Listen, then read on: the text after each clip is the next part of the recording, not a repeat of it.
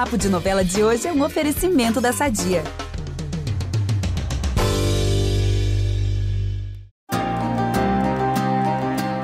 Salve minha nação pantaneira, como estamos? Aqui em Pantanal a gente pisca um segundo e tudo muda. Fico de bobeira com isso, como por exemplo Zefa, retornando à fazenda do Tenório. Mas já dizia o ditado, não é? A filha pródiga sempre volta.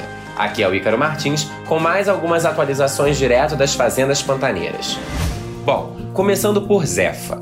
Agora, de volta ao antigo trabalho, ela conheceu Solano, o assassino de aluguel contratado por Tenório. Lógico que ela não vai se tocar de cara que o maluco é um criminoso de carteirinha, mas já vai ficar desconfiada sobre a índole dele. Paralelo a isso, o Alcides segue focado no plano de matar o Tenório. Afinal, ele sabe que se não atacar, será atacado. Agora, ele conseguiu uma arma, o que deixará Maria desesperada. Aliás, ele até já disse que não adianta. Ele prefere ser o caçador do que a presa. E assim, se a amada não quer apoiá-la a matar o fazendeiro, tem quem queira. Afinal, se tem algo que o Tenório tem de sobra, é gente com motivo para querer vê-lo morto. Muda é a primeira a ir avisar o Alcides que o rival tá ali, na fazenda, e aconselha o peão a utilizar a chance para matá-lo. Ah, isso é outra coisa que eu tenho que contar para vocês. O Tenório e o Solano vão na fazenda do Zé Leôncio. E claro que lá ele se faz de manso. Pede ao fazendeiro e à dona Mariana para que conversem com Maria e a convençam a mudar de ideia sobre a briga judicial.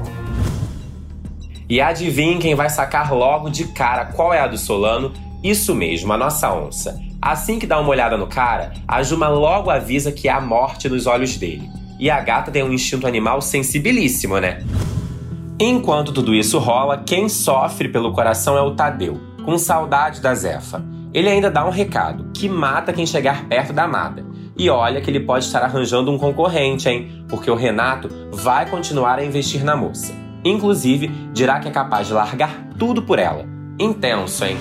Bom, amanhã eu tô de volta com mais spoilers, mas continuem ligados no G-Show e no Globoplay. Beijão!